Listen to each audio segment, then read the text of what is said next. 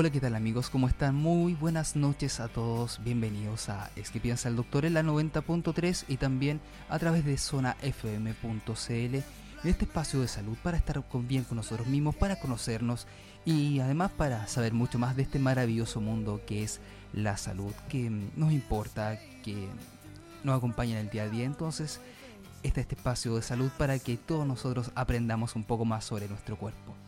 ¿Cómo ha estado este día? Hoy día miércoles con mucho ánimo, con mucha energía de traerles a ustedes la mejor información y acompañarlos de aquí hasta las 9 de la noche. Hoy día con un invitado que vuelve nuevamente a nuestro estudio. Nuevamente tengo el honor y el placer de presentar junto a nosotros al doctor Denis Quijada, que ya nos acompañó un par de semanas atrás. Él es médico cirujano del Centro Médico Integral Patagonia y va a estar junto a nosotros conversando sobre un tema bastante, bastante importante y bastante común también para el resto de la gente y para la mayoría de nuestros auditores. Yo creo que muchos pasaron por esto en algún momento. Denis, ¿cómo estás? Buenas noches, bienvenido a nuestro espacio. Buenas noches, muchas gracias Matías. Eh, muchas gracias nuevamente por invitarme a tu espacio y espero poder aclararle las dudas a nuestra población natalina. Así es. Bueno, em, primero que voy para introducir un poco porque vamos a hablar de una patología que es parte del GES. Y mucha gente tiene duda con el GES. Bueno, muchos también lo conocen como el auge, como se conoció originalmente, pero ahora son garantías explícitas en salud. ¿Qué es, eh, definamos así, a muy grandes rasgos, qué es un GES o una patología GES? Bueno, las patologías GES son un grupo de enfermedades eh, aproximadamente 80, que mm, el gobierno, dada la, cantidad de enfermedades, de acuerdo a su frecuencia, eh, les brinda a la población el acceso o les garantiza a la población el acceso a la atención de las mismas, dada la no solo la frecuencia, sino el impacto que esto tiene en la vida eh, de salud y, económica, pues el impacto que tiene económico en la población. Estas patologías, como te dije, el gobierno les garantiza ya sea el diagnóstico o el tratamiento o ambos eh, en un tiempo estipulado de acuerdo a cada enfermedad. Hay patologías médicas, patologías quirúrgicas, patologías de carácter agudo o patologías crónicas, eh, por lo menos las enfermedades degenerativas.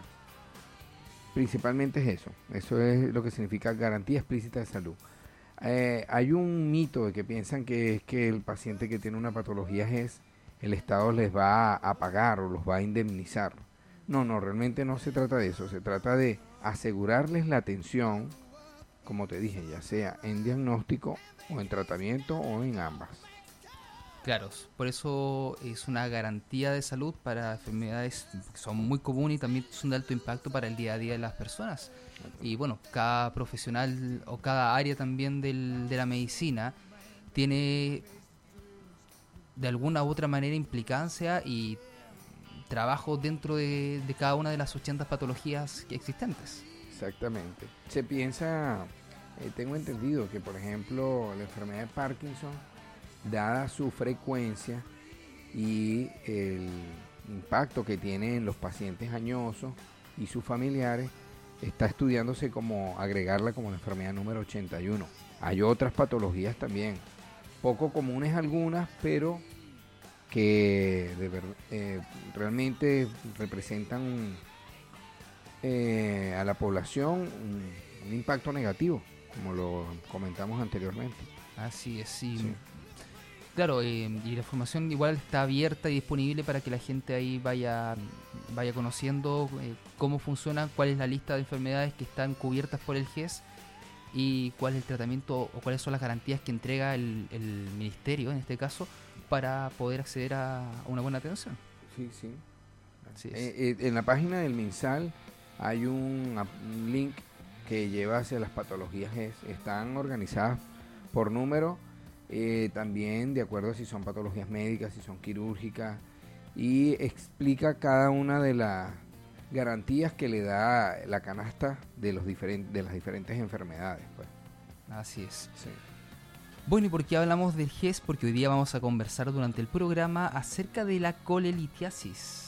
que puede sonar muy muy raro el nombre, puede sonar bastante técnico el nombre, pero es una enfermedad que es bastante común en la, en la gente y en la población en sí. Sí, efectivamente. La colelitiasis es lo que comúnmente se conoce como piedras o cálculos en la vesícula o en la vía biliar, siendo específicamente en la vesícula la colecistolitiasis o litiasis vesicular.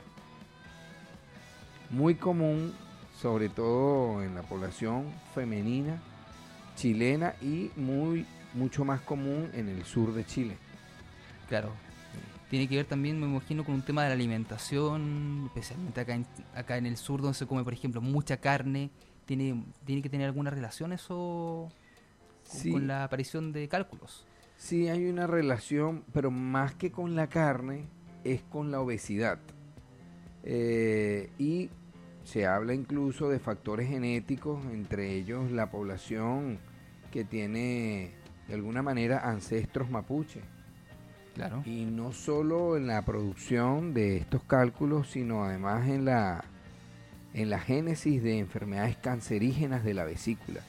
De hecho, Chile es eh, de los países del mundo el primero de todos los países que tiene la más alta tasa de incidencia de cáncer de vesícula. Es como un gran laboratorio mundial de cáncer de vesícula. Y un dato no menor, finalmente, el que, el que nos entrega Denis. Porque, claro, de hecho, de hecho, el, cáncer de vesícula representa la segunda causa de muerte por cáncer en mujeres en Chile. Wow. Tremenda cantidad. Bueno, primero obviamente el cáncer de mamas.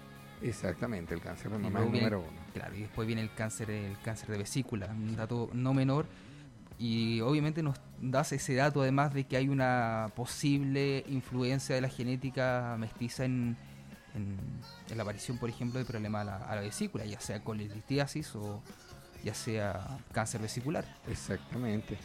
Por tal motivo, este, se hicieron estudios eh, y el, gobierno eh, toma en cuenta la, cantidad de pacientes que fallecen por cáncer de vesícula y se dieron cuenta que en la población femenina y masculina, pero sobre todo la femenina en una proporción de 4 a 1, entre los 35 y los 49 años de edad tienen su pic más alto de tasa de mortalidad. Por tal motivo, este grupo etario se consideró como patología GES.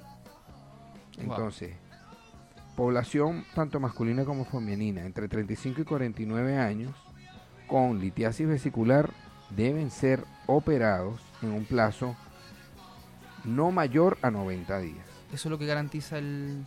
Eso es lo que garantiza el GES para este tipo de enfermedades. Claro, y después lo vamos a volver a recalcar esa parte. Exactamente. Para que la gente ahí escuche y sepa un poco de, lo que cubre en este caso el GES con respecto a, la, a, los cálculos en la, la vesícula. Exactamente. Yo me imagino desde, siempre digo exactamente lo mismo, porque yo no soy médico, soy fonoaudiólogo, tengo un área completamente distinta, así como me imagino tú también tienes preguntas sobre mi área. Em, yo me imagino que tienen que haber distintos tipos de, em, de apariciones o distintos tipos de cálculos en este caso. ¿Hay algún tipo de división, por ejemplo, de, por ejemplo, no sé, una colelitiasis de tipo 1, tipo 2 o de algún origen, por ejemplo? Sí, eh, los cálculos de la vía biliar se clasifican eh, en cuatro tipos principalmente. Cálculos de colesterol, que son amarillos, son generalmente los más frecuentes, se habla del 80%, y es precisamente, esto nos explica, o sea, su explicación es porque la génesis de la, de la aparición de cálculos, eso se llama la litogénesis, es porque en el más del 90% de los casos se relacionan con la obesidad. Se necesita la, bilis, que es, la vesícula biliar es un reservorio de la bilis que produce el hígado. Para que esa bilis se mantenga en forma líquida dentro de la vesícula y las vías biliares, requiere de un delicado equilibrio entre varios factores. Entre ellos está el bilirrubinato, la lecitina y los fosfolípidos. Cuando hay un desbalance entre estas sustancias, se produce la precipitación de cálculos que empieza como un pequeño núcleo microscópico y se va acumulando con el paso del tiempo y se forma el cálculo propiamente. En el 90% de, de los casos son de colesterol. Hay un porcentaje, el segundo que le sigue, eh, son cálculos de pigmento negro. Generalmente se deben a una sustancia que se llama el bilirrubinato, que es producto de la hemólisis, o sea, la ruptura de los glóbulos rojos. Un tercer tipo de cálculo es el cálculo de pigmento marrón, que es debido a infecciones recurrentes en la vesícula no asociada a cálculo o eh, infestación por parásitos de la vía biliar. Eso es más frecuente en los países orientales, que comen pescado crudo y estas cosas. Y un cuarto tipo de cálculo es el mixto, que puede ser colesterol con pigmento negro, etc. Este, la implicancia de cada uno de estos cálculos eh, eh, no es muy relevante puesto que un paciente que tiene dolor en, abdominal se le diagnostica un cálculo en la vesícula por el método que sea, que generalmente es una ecografía, un ultrasonido, ese paciente es quirúrgico. Uno no discrimina, este cálculo es amarillo, este cálculo es negro. No se puede ver en el eco que, de qué tipo es. Simplemente la presencia del cálculo ya te dice que hay que operarlo. Claro. Em, y final, eh, Denis, dentro de la... O sea, todo problema de salud tiene una causa. ¿Cuál es la causa por el cual aparece este, este cálculo dentro de la vesícula? Buena, muy buena pregunta. Pocos hacen esta pregunta. Pero sí, muchas veces la gente eh, piensa que aparece un cálculo en la vesícula y que por lo tanto la operación sería abrir la vesícula retirar el cálculo y ya, está resuelto el problema. Pues no.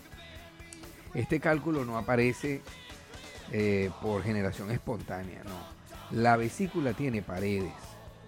Sus paredes están compuestas, su principal pared se llama la mucosa.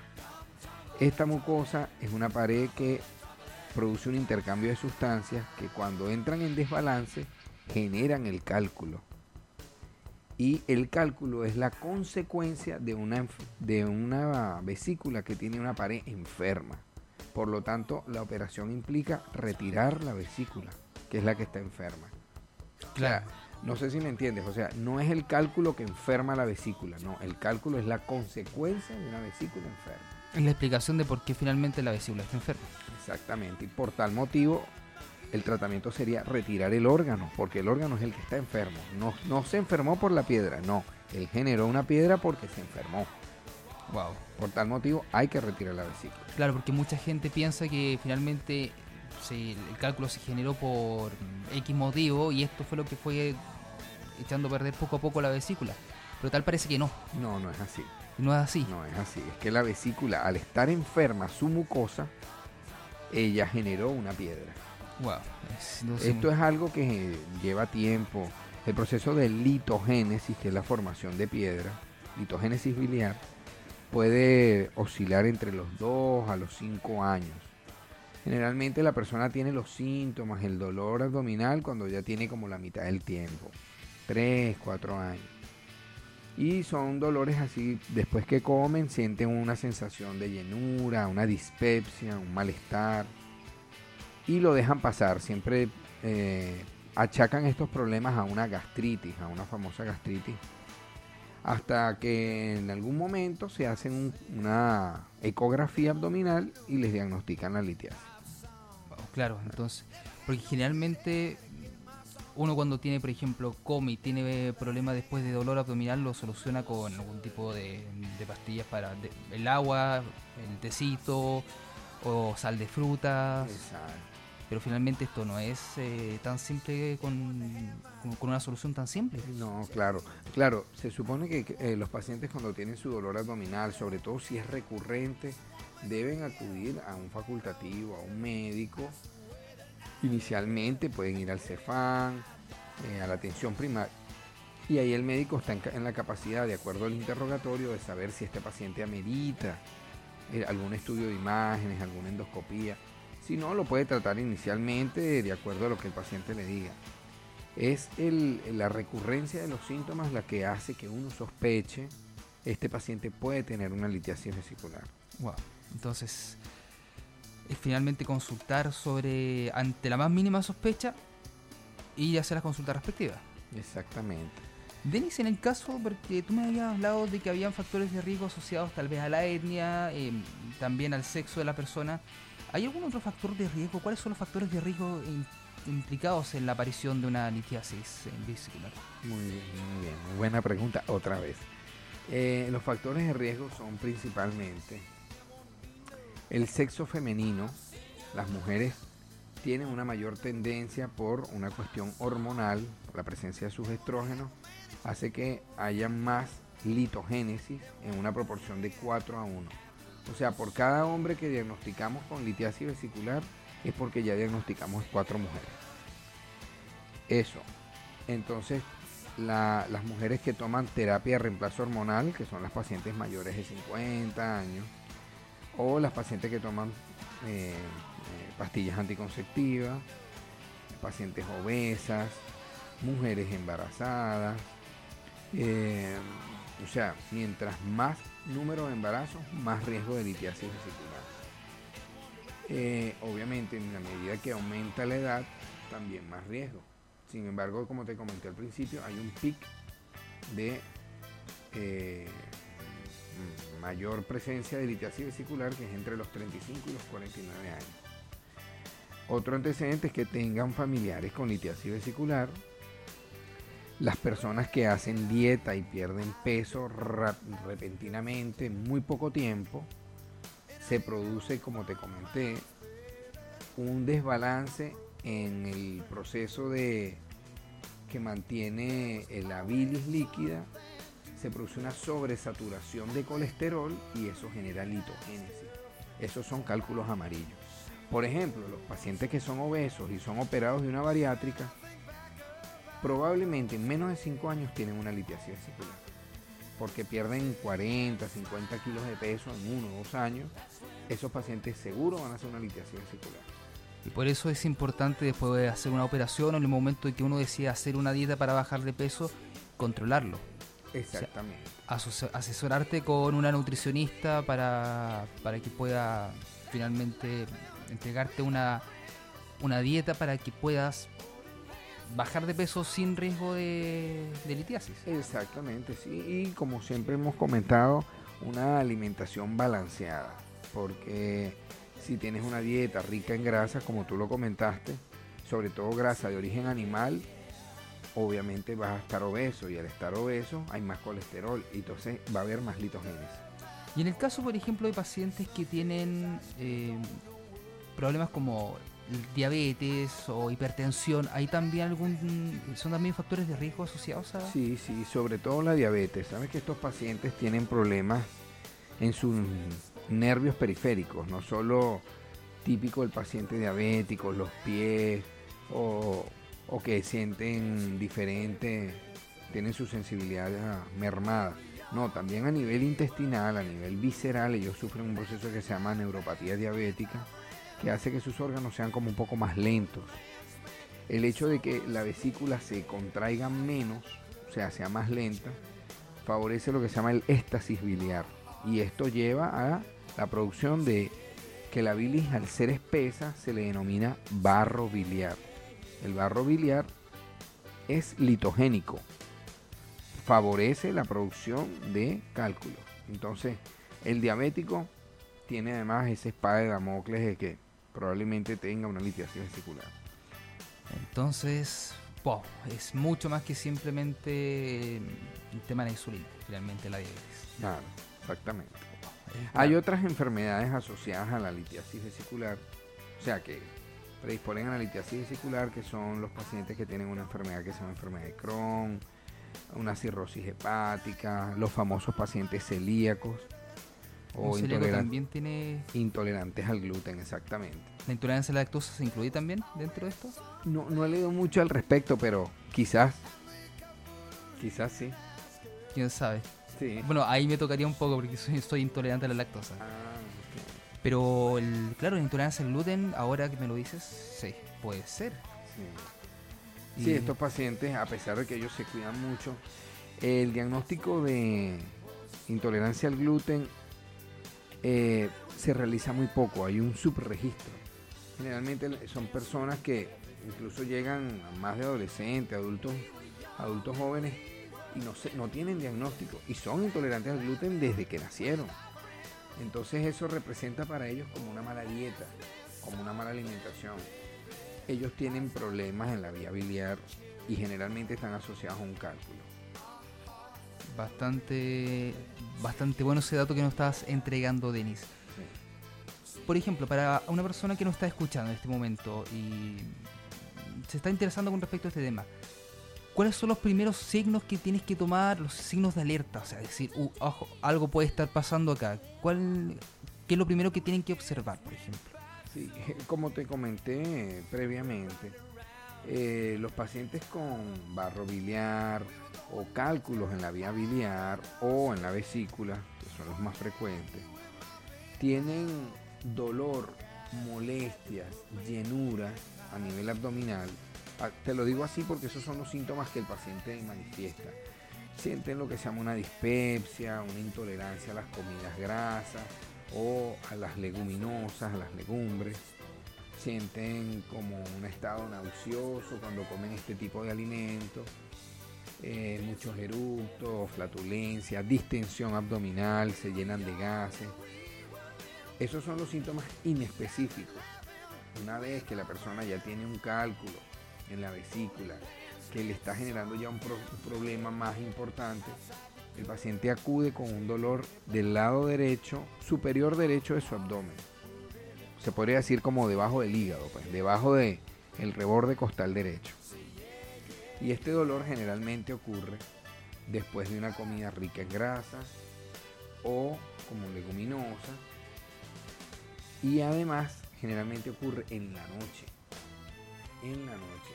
Es el típico paciente, generalmente una mujer obesa, que toma anticonceptivos, que ha tenido molestia durante años, en su edad fértil, entre 35 y 49 años, que acude en la madrugada a la urgencia con un dolor muy fuerte en su reborde costal derecho, asociado a vómitos.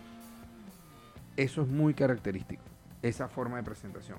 Casi que llegan y ya uno sabe que ese paciente tiene un cólico biliar. Esos pacientes se les resuelve su problema en la emergencia aliviándoles el dolor, pero ellos deben ir a unos estudios de imágenes. El más frecuente es la ecografía abdominal. Se les diagnostica su litiasis y bueno, de ahí ya queda coordinar para poderlos operar, ya sea de emergencia o programados. Oh, excelente. Porque mm, yo, bueno, en mi familia sí hemos tenido problemas de, cálculos, muchos de mi familia han tenido problemas, entonces ya me estoy preocupando con respecto a eso. Sí, sí. Pero sobre todo el, tema, poner el foco en la influencia de la mujer, sobre todo mujer en edad, fértil, con obesidad, que además ha tenido embarazos, a tener mucho cuidado con respecto a eso. Exactamente. Porque finalmente eso la cambia completamente su estilo de vida. Sí, sí. nosotros hemos siempre en este espacio eh, hablado acerca de lo importante que es llevar una vida saludable, una buena dieta, evitar el sedentarismo. Y es precisamente por esto, pues, eh, la obesidad, sabes que está relacionada con muchas patologías. Casi que el paciente diabético es obeso y viceversa. Siempre es así. Y entonces, imagínate, entonces una femenina en edad fértil, obesa, diabética, prácticamente tiene todos los factores de riesgo para desarrollar una litiasis vesicular. Y claro, un tema no menor que hemos estado conversando acá junto a Denis Quijada. Él es médico del Centro Médico Integral Patagonia, conversando un poco sobre la colitiasis, cálculos, en la vesícula más conocido por, por todos nosotros como siempre les decimos, no hay nada más importante que gozar de una buena salud y bienestar. Por eso cuídela en un lugar de primer nivel. Centro Médico Integral Patagonia trabaja día a día para entregarle a usted y a toda la comunidad de Natales la mejor atención en salud. Ofrecemos atención de medicina general, pediatría, traumatología, ginecología, enfermería, nutrición, kinesiología, fonoaudiología, psicología, tecnología médico-torrino, obstetricia y puricultura y mucho más, con un equipamiento técnico único y de primera calidad para nuestra ciudad y un amplio lugar de atención pensado en hacer de tu visita una experiencia acogedora.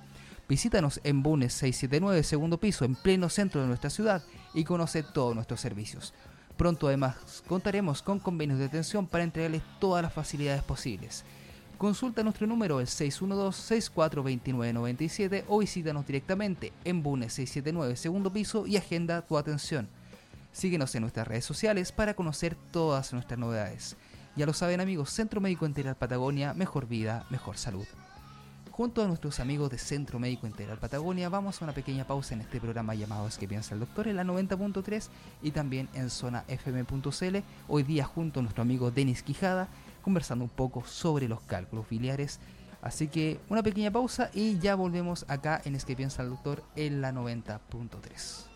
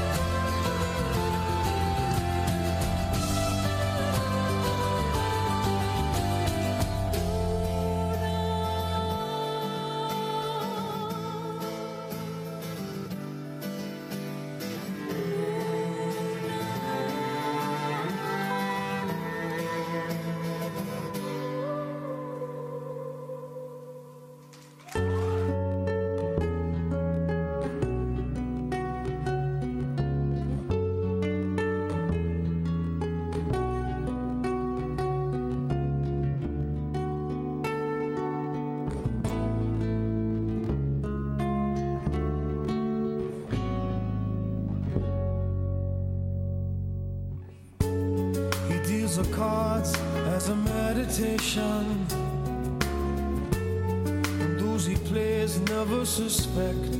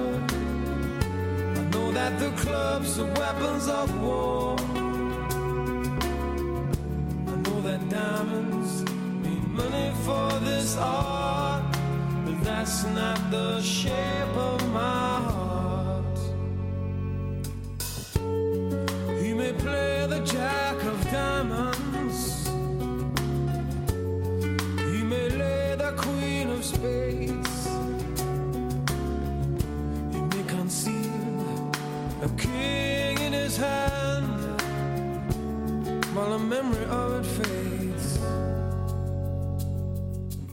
I know that the spades are the swords of a soldier. I know that the clubs are weapons of war.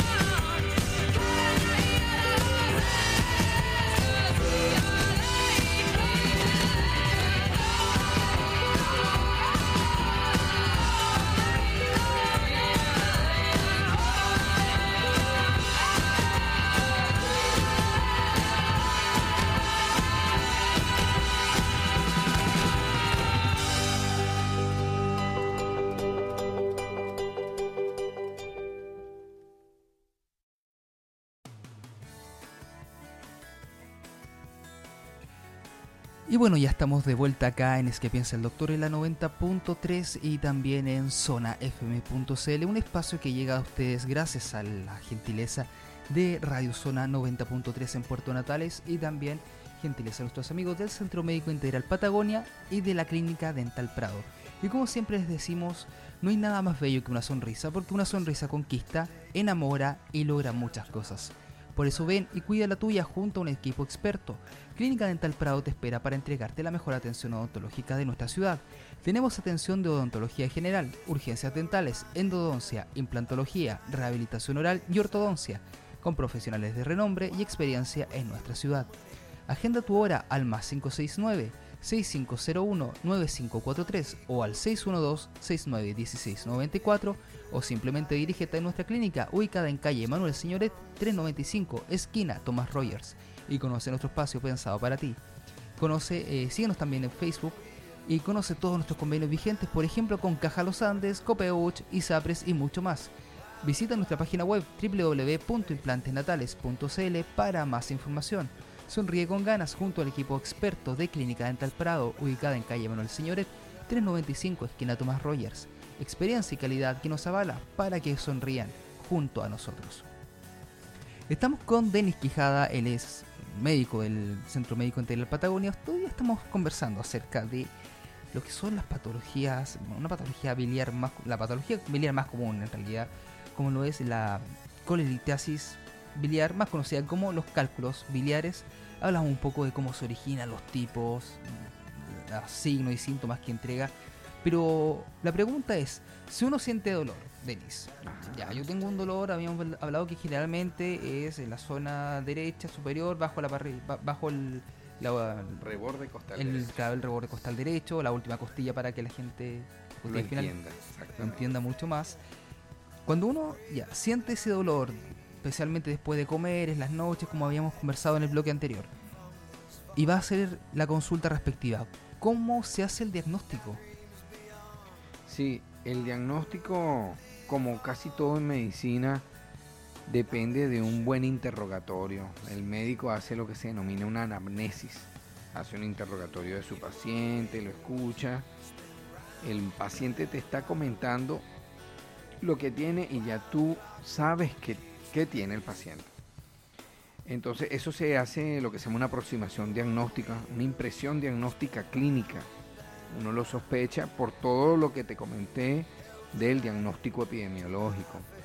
Paciente femenina, obesa, fumadora, que toma anticonceptivo, tiene dos niños, ha tenido dolor desde hace varios tiempos en el hipocondrio derecho, no tolera las grasas, esa paciente probablemente tenga una litiasis vesicular. Resulta que la paciente además del examen físico, o sea, del interrogatorio, tenemos el examen físico. Al examinar al paciente en su abdomen, notamos que del lado superior derecho tiene mucho dolor. Eso los médicos lo, conocemos como signo de Murphy. Tiene un signo de Murphy positivo. Todo esto ya va sumando a nuestro a, nuestro proceso eh, diagnóstico que probablemente tenga una, una piedra en la vesícula. ¿Cómo la demostramos? Mediante una técnica muy sensible, muy sencilla, económica, reproducible que se llama el ultrasonido. Esta, esto se, esta eh, tecnología implica el uso de unas ondas que se llaman ondas ultrasónicas a través de un dispositivo, un aparato. En el abdomen se hace la ecografía y se observa la vesícula con sus paredes, ya sean inflamadas o no, pero la presencia de esos cálculos o ese barro biliar. Eh, desafortunadamente en la ciudad de Natales no contamos con este método. Solamente en la emergencia se hacen ecografías en estos casos sumamente sospechosos, pero no tenemos para hacerlo de manera programada en estos pacientes.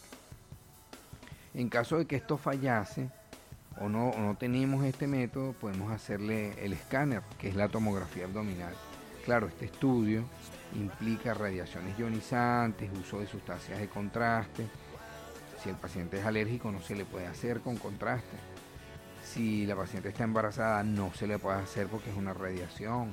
¿entiendes? Claro, entonces hay afectación para el, para el feto. Hay este afectación en- del feto. Entonces ahí el diagnóstico, además de clínico, o sea, del examen físico, del interrogatorio, esa paciente muy probablemente nosotros aquí en Natales tendríamos que derivarla a Punta Arenas en donde sí cuentan con el equipo de ultrasonido. Cosas que pasan. así. Exactamente. Entonces ya, tenemos hecho los distintos exámenes, tenemos ya visto esto. Finalmente se hace el diagnóstico. Y se llega a la conclusión de que hay una colelitiasis vesicular y hay que iniciar un tratamiento. ¿Cómo se inicia o cuál es el tratamiento que realmente tiene que seguir esta persona con, con cálculos? Hay muchos pacientes que llegan a la consulta ya con el diagnóstico de colelitiasis porque se hicieron su ultrasonido y me dicen, doctor, yo me tomé unos aceites o X fruta y se me desapareció el cálculo. Bueno, eso generalmente no es verdad o en el caso de que le haya ocurrido a alguien, habría que hablar en el Vaticano porque eso es un milagro. Generalmente el tratamiento de la litiasis vesicular es la resolución quirúrgica, hay que operarlo. Esos pacientes no tienen otro tratamiento sino la operación. Como te comenté, este no es un problema de una piedra que está dentro de un órgano, no, es que el órgano está dañado y generó una piedra. Por lo tanto hay que retirar el órgano. Existe una sustancia que se llama el ácido ursodesoxicólico que hace que los cálculos solamente de los de colesterol se puedan disolver. Pero hay trabajo, bibliografía demostrada en la cual estos cálculos en el 80% de las veces y en menos de un año vuelven a aparecer. Por lo tanto, este es un tratamiento que no está estandarizado por ningún cirujano. Por, por tal motivo, yo, por ejemplo, soy de la escuela y generalmente todos los cirujanos somos de la escuela y del pensar de que litiasis vesicular es igual a cirugía. No tiene otra resolución. Claro, esto tampoco quita la posibilidad de que nazca en algún momento otro tipo de resolución, pero debido a las características que está presentando el órgano en este caso, es lo mejor intervenir directamente quirúr- con una cirugía, aunque realmente es lo más incómodo. Exactamente. De hecho, después de la cirugía del apendicitis, la cirugía de la vesícula es la más frecuente a nivel mundial. No solamente aquí en Chile, sino cuando uno lee todas las estadísticas mundiales, primero es la apendicectomía y posteriormente es la colecistectomía, la cirugía que más frecuentemente se realiza. Claro. Finalmente esto va a afectar a mucha, mucha gente y viéndolo cómo va, cómo va esto, sí o sí tiene que ser lo más, lo más útil entrar directamente a, pabellón para hacer una, una cirugía. Sí, lo, actualmente la cirugía de la vesícula, que es la famosa colecistectomía, en el 99% de las oportunidades se hace por vía videolaparoscópica, que es lo que la- las personas comúnmente llaman cirugía láser. La ventaja de esta operación, que también se llama de abordaje mínimamente invasivo, es que con tres pequeñas incisiones de un centímetro, o quizás una cuarta incisión, pero todas de un centímetro, se opera el paciente con una menor agresión a su pared abdominal. Estas son cirugías que hoy por hoy el gobierno las ha llamado incluso cirugía mayor ambulatoria. Son pacientes que llegan programados, se operan en la mañana y se van al final de la tarde, comiendo, caminando, felices, sin vesícula. La diferencia es que no tienen vesícula. Sí, exactamente, sin vesícula. Los riesgos de esta operación son muy bajos. Se habla de una tasa de complicación del 0,01%. Quiere decir que hay que operar a 100 pacientes para que quizás, para que quizás uno se complique, lo cual es poco probable. Generalmente estas son cirugías muy seguras y precisamente como te comento, en- se realizan tanto que el médico siempre está capacitado para, para resolverlas, porque eh, es, la, es la curva de aprendizaje lo que hace que tú operes quizás no solo más rápido, sino con excelentes resultados. Entonces, como se hace tanto, las complicaciones son menores. Y por ejemplo, eh, ya, si uno como usuario recibe la indicación de que sí o sí tiene que hacerse una, una cirugía, ¿cuáles son los cuidados que tiene que tener previo a entrar a pabellón? Porque tiene que, me imagino que tiene que tener algún tipo de cuidado, dejar algún tipo de comida o tener algún tipo de, de precaución para evitar complicaciones durante la, la cirugía. Sí, bueno, una vez que se ha hecho el diagnóstico de litiasis vesicular, si la paciente o el paciente tiene los criterios de la patología auge o GES, que es 35 a 49 años, hay un plazo de 90 días para poderlo operar.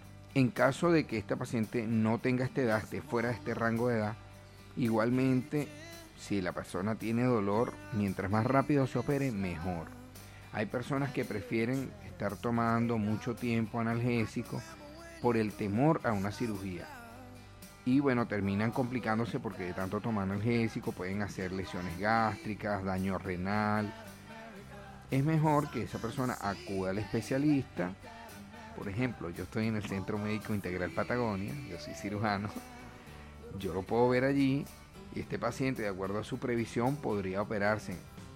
Fíjate que los pacientes GES, por lo menos en litiasis vesicular, no importa si tienen ISAPRE o FONASA, igualmente es GES. Ese paciente tiene garantía de eh, ser operado en un plazo no mayor a 90 días, independientemente de su previsión. Siempre es mejor, como cirujano te lo digo, y como paciente te comento que es mejor para el paciente que se opere programado que a que se opere de emergencia.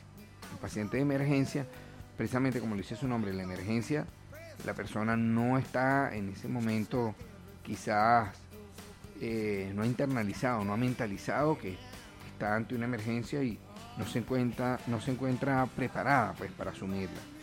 Pero bueno, hay que operarlo. En el caso de que la vesícula esté inflamada, ese fenómeno se denomina colecistitis aguda o tenga quizás una piedra de estas de la vesícula, haya ido a la vía biliar, se produzca un fenómeno que se llama colangitis aguda o incluso en el peor de los casos una pancreatitis aguda. Y es mucho más complejo esto. Entonces hay que Operar sí o sí. sí o sí. O sea, no hay excusas. No hay excusa. Los analgésicos dañan mucho más de lo que de lo que previenen. Hay que sí o sí entrar a operar. operar. Una vez hecho el diagnóstico y estando seguro y las condiciones del paciente, eh, lo, lo ame- lo- lo- está preparado para operarse, se opera. Como te digo, los riesgos son muy, muy bajos. Y bien programada la cirugía, se puede operar en la mañana y se va antes de que, antes de que se haga de noche. El mismo día se va a su casa. Ambulatorio. Ambulatorio. La diferencia es que se va sin vesícula. Exactamente. ¿Y cuáles son los cuidados del posoperatorio? Bueno, si la cirugía se hizo laparoscópica, generalmente estas pequeñas heridas evolucionan muy bien, tienen muy poco riesgo infeccioso, muy poco riesgo de hematoma. El paciente no debe levantar peso por un periodo prudencial, unos 14, 15 días. No debe comer ni, las legumbres ni las grasas en un plazo también más o menos de un mes. Y bueno, tienen que cuidarse, como toda operación, pues. Muchas veces el paciente piensa que después de la operación tiran la casa por la ventana. No, no pueden hacer eso. Se tienen que cuidar igual porque eh, la obesidad sigue estando y le puede generar otros problemas. El de la vesícula está resuelto con una operación, pero la diabetes, la hipertensión u otras enfermedades, hasta que no se resuelve el problema de la obesidad, no se resuelven. Entonces, bueno, siempre nosotros apostamos a una vida saludable, a un cambio del estilo de vida, que favorezcamos eh, realizar ejercicio, evitar el sedentarismo y bueno, evitar otras conductas perniciosas. Evitarlos bajo todo punto de vista, finalmente. Eh, importante el tema de la, del diagnóstico, del chequeo. Importante también el tema de, la- de, acceder a, a la, a la operación. ¿Qué pasa si es que esta persona decide no operarse, por ejemplo? ¿Qué tanto se puede complicar el cuadro? Este, si el paciente no se opera y está inflamada la vesícula, o sea, está en fase de colecistitis aguda, es posible que esta vesícula se rompa. se perfore y se genere una peritonitis pero de origen biliar. Eso pone en riesgo la vida del paciente. Y lo que inicialmente era una operación sencilla de tres puertos, cuatro puertos, cuatro orificios, puede terminar siendo una operación mucho más grande, con complicaciones incluso letales. Terminar la persona en una unidad de terapia intensiva o incluso un desenlace fatal. Eh, es más, mira, el paciente con colecistitis aguda, cuando uno llega como cirujano a evaluarlo, el paciente te dice, opéreme. Porque el dolor es tan fuerte que la persona ya pierde miedo a la, a la operación y te exige la cirugía. Es lo de menos prácticamente. Por eso es que, claro, yo le invito a las personas que tienen su diagnóstico de litiasis vesicular, que además esto implica un riesgo eh, oncológico, o sea, estos pacientes si no se operan en el tiempo pueden desarrollar un cáncer vesicular. Estos pacientes que le tienen más miedo al pabellón que a, que a su problema de salud están equivocados. Tienen que cambiar su, su punto de vista. Eh, es mejor eh, ir a un pabellón programado, hacer una cirugía con muy bajo riesgo, que dejarse un problema allí y apaciguarlo con analgésico y al cabo de unos 5 o 10 años le dicen tiene un cáncer de vesícula y ya no hay nada que hacer. Preferible que se opere. Claro, mucho más simple, más allá de que sea una operación, más allá de que sea un paso por, por pabellón quirúrgico, hay que tratar de evitar este las complicaciones porque, claro, puede ser una peritonitis, puede, digamos, podría- podríamos llegar a un cáncer, podríamos llegar a otras complicaciones también de la, de la zona abdominal también. Exactamente. Y ahí, claro, se pasa por evitar una, una cirugía ambulatoria además, que está cubierta en ciertos casos, pasamos a un cuadro de mucha mayor complicación que va a requerir otros, otros métodos. M- Muchos pacientes se preguntan, doctor, pero si esto es un órgano y usted lo retira, yo voy a poder vivir sin vesícula, me voy a poner amarillo, eh, voy a poder comer de todo. Es válido que la persona tenga todas esas interrogantes. La vesícula se considera lo que se denomina la vía biliar accesoria. Por tal motivo, nosotros como cirujanos podemos retirarla y eso no va a implicar en el paciente nada mayor, sino que simplemente le va a aliviar el dolor. Ya no va a tener ese problema, puede vivir una vida plena, sin ningún tipo de problema, sin ningún tipo de limitación al momento de comer. Eh, precisamente por llamarse vía biliar accesoria es que se puede retirar. Porque hay una vía biliar principal. Sí, la vía biliar principal es lo que se denomina el conducto colédoco. Allí sí se complican un poco más las cosas si un cálculo llega al colédoco, porque entonces el paciente puede hacer una enfermedad que se llama colangitis aguda, coledocolitiasis, pancreatitis aguda. Eso ya sería tema de otra de otro programa. Esos son ya patologías un poco más complejas que son consecuencias de un cálculo en la vesícula no tratado. Entonces, por eso es la invitación a que la persona, si tiene su litiasis vesicular, programe su cirugía y se opere. Claro, y eso no va a llevar más allá de, de un día, por ejemplo, la operación. Sí, exactamente. Muy simple, muy rápido y finalmente busca que la persona pueda tener una vida común y corriente lo más normal posible. Exactamente. Así es. Bueno, Denis, como siempre digo, un agrado que realmente estés acá. Es muy, muy agradable conversar contigo cada vez que viene. Para empezar a cerrar este círculo de lo que es la colelitiasis, ¿alguna conclusión, alguna invitación para la gente que nos está escuchando a través de la radio? Bueno, eh, reiterarles nuevamente eh, el llevar una vida saludable. Es muy rico el pan amasado, el milcao, sí, eh, el, El cordero. el cordero. Pero, o sea, es bueno de vez en cuando comerlo, claro. Pero también es bueno hacer ejercicio. eh, en el caso de los pacientes diabéticos, estar compensados en sus patologías. Y bueno, cuando tengan sintomatología abdominal, acudir al médico en su, red de atención primaria de salud o en el Centro Médico Integral Patagonia. Estamos a la orden. Eh, el médico tendrá, de acuerdo a lo que el paciente le exprese, el médico tendrá la, el criterio para indicarles hacer determinados estudios, llámese la ecografía, la endoscopía, y poder hacer el diagnóstico certero de colecistolitiasis. Y ahí se impondrá, bueno, pues el criterio quirúrgico si, esta, si este diagnóstico es positivo. Eso es lo que me queda a mí de resumen para explicarle. Y también mucho cuidado para la gente con respecto a esto y operarse. ¿Qué mejor? Más simple no puede ser. Deben operarse.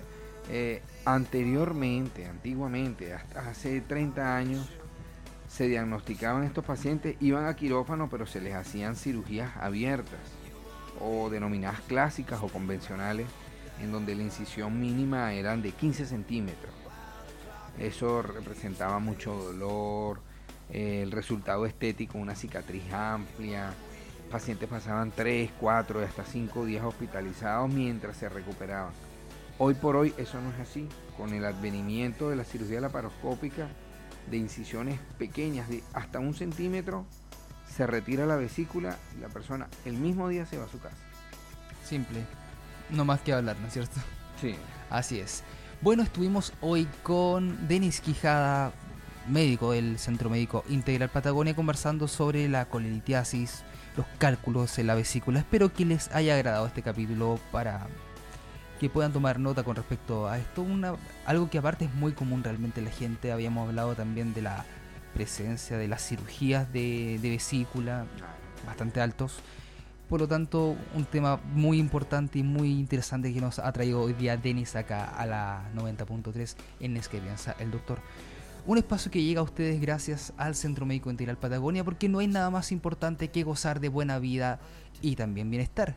Por eso cuídalo en un lugar de, primera, de primer nivel. Centro Médico Integral Patagonia trabaja día a día para entregarle la mejor salud a nuestra comunidad. Ofrecemos atención de medicina general, pediatría, traumatología, ginecología, enfermería, nutrición, kinesiología, fonoaudiología, psicología, tecnología médico-torrino, obstetricia y puericultura y mucho más, con un equipamiento técnico único y de primera calidad para nuestra ciudad y un amplio lugar de atención pensado en hacer de tu visita una experiencia totalmente acogedora. Visítanos en Bunnes 679, segundo piso, pleno centro de nuestra ciudad y conoce todos nuestros servicios. Pronto además contaremos con convenios de atención para entregarles todas las facilidades posibles y usted puede acceder a la mejor salud. Consulta nuestro número el 612-642997 o visítanos en Bunnes 679 segundo piso y agenda tu atención. Síguenos además en nuestras redes sociales, Facebook e Instagram como Centro Médico Integral Patagonia y conoce todas nuestras novedades. Amigos, ya lo saben, Centro Médico Integral Patagonia, mejor vida, mejor salud. Además llega a ustedes este programa gracias a nuestros amigos de la Clínica Dental Prado, porque no hay nada más bello que una sonrisa. Una sonrisa conquista, enamora y logra muchas cosas. Por eso ven y cuida la tuya junto a un equipo experto. Clínica Dental Prado te espera para entregarte la mejor atención odontológica de nuestra ciudad. Tenemos atención de odontología general, urgencias dentales, endodoncia, implantología, rehabilitación oral y ortodoncia con profesionales de renombre y experiencia en nuestra ciudad. Agenda tu hora al más 569 6501-9543 o al 612-691694 o simplemente dirígete a nuestra clínica ubicada en calle Manuel Señores 395 esquina Tomás Rogers y conoce nuestro espacio pensado para ti. Síguenos en Facebook y conoce además todos nuestros convenios vigentes con Caja Los Andes, Copeuch, Isapres y mucho más. Visita nuestra página web www.implantesnatales.cl para más información. Sonríe con ganas junto al equipo de Clínica Dental Prado, ubicada en calle Manuel Señoret 395, esquina Tomás Rogers. Experiencia y calidad que nos avala para que sonrían junto a nosotros. Este fue el programa del día de hoy de Es que piensa el doctor en la 90.3. Muchas gracias a todos por formar parte de este programa, de este espacio de salud, su espacio de salud, su espacio de cuidado y su espacio de bienestar, que siempre y miércoles a miércoles sale a través de la 90.3 para todo Puerto Natales y zonafm.cl para el resto del mundo. Muchas gracias a todos por formar parte de este programa. Denis, un honor, un placer realmente haberte tenido acá. Como siempre, las puertas están abiertas cuando quieras volver. Este es tu espacio, así que te esperamos con los brazos abiertos. Muchas gracias, muchas gracias nuevamente por la invitación. Eh, espero volver. Eh, estoy a las órdenes en el Centro Médico Integral. Así es, para que todos ustedes eh, sepan y estén al tanto de lo que hace, de lo que hace el equipo profesional del Centro Médico Integral Patagonia. Bueno, esto fue es que piensa el doctor en este día miércoles. La invitación es a continuar a la, en la buena sintonía de la 90.3 con la buena música y todo lo mejor que Radio Zona les tiene para todos ustedes. Y obviamente la invitación es para reencontrarnos el próximo miércoles, como siempre en este mismo horario, para continuar conversando de salud, conversando sobre la buena vida y sobre el bienestar con uno mismo en este espacio llamado Es que piensa el doctor. Muchas gracias a todos, buenas noches, chao chao.